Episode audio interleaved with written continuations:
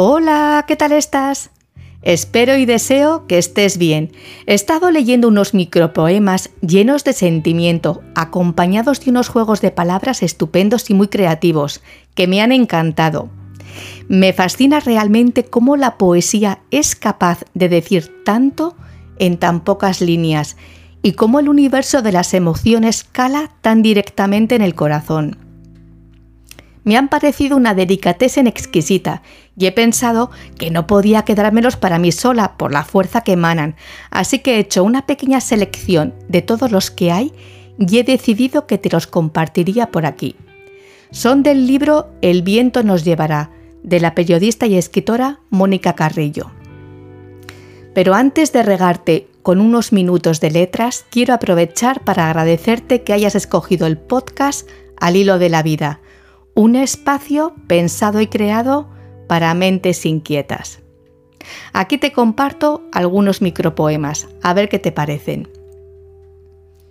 Me duele la risa de mirar tu boca. Todos mis futuros eran contigo y todos perfectos. Quiéreme fue la peor manera de conjugar el verbo. Te quise en términos absolutos y resultó ser muy relativo. Me besaste en la nunca, me quedé con las ganas de siempre. Fuiste la gota que colmó mi beso. Bésame despacio que tengo risa. No me olvido de aquel día, cuando me miraste y quedé herida de suerte. Le pedí peros al alma.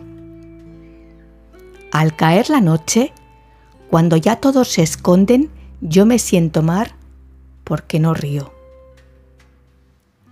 Y noté cómo tiemblan las ganas y cómo ganas mientras tiemblas. Cuando es culpa, tu cuerpo es el pecado, cuando es culpa tu cuerpo de pecado.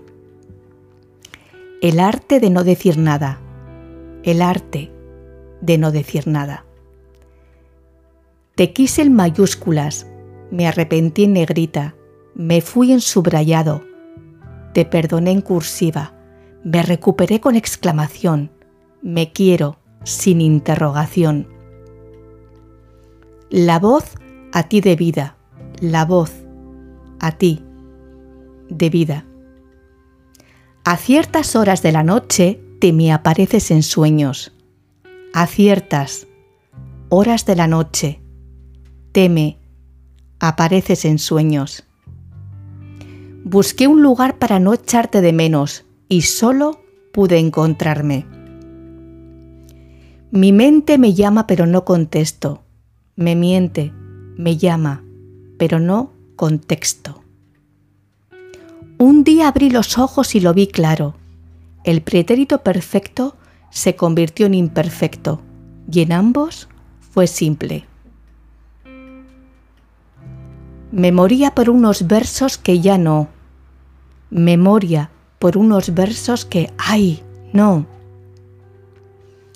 Echaba de medios sus días enteros.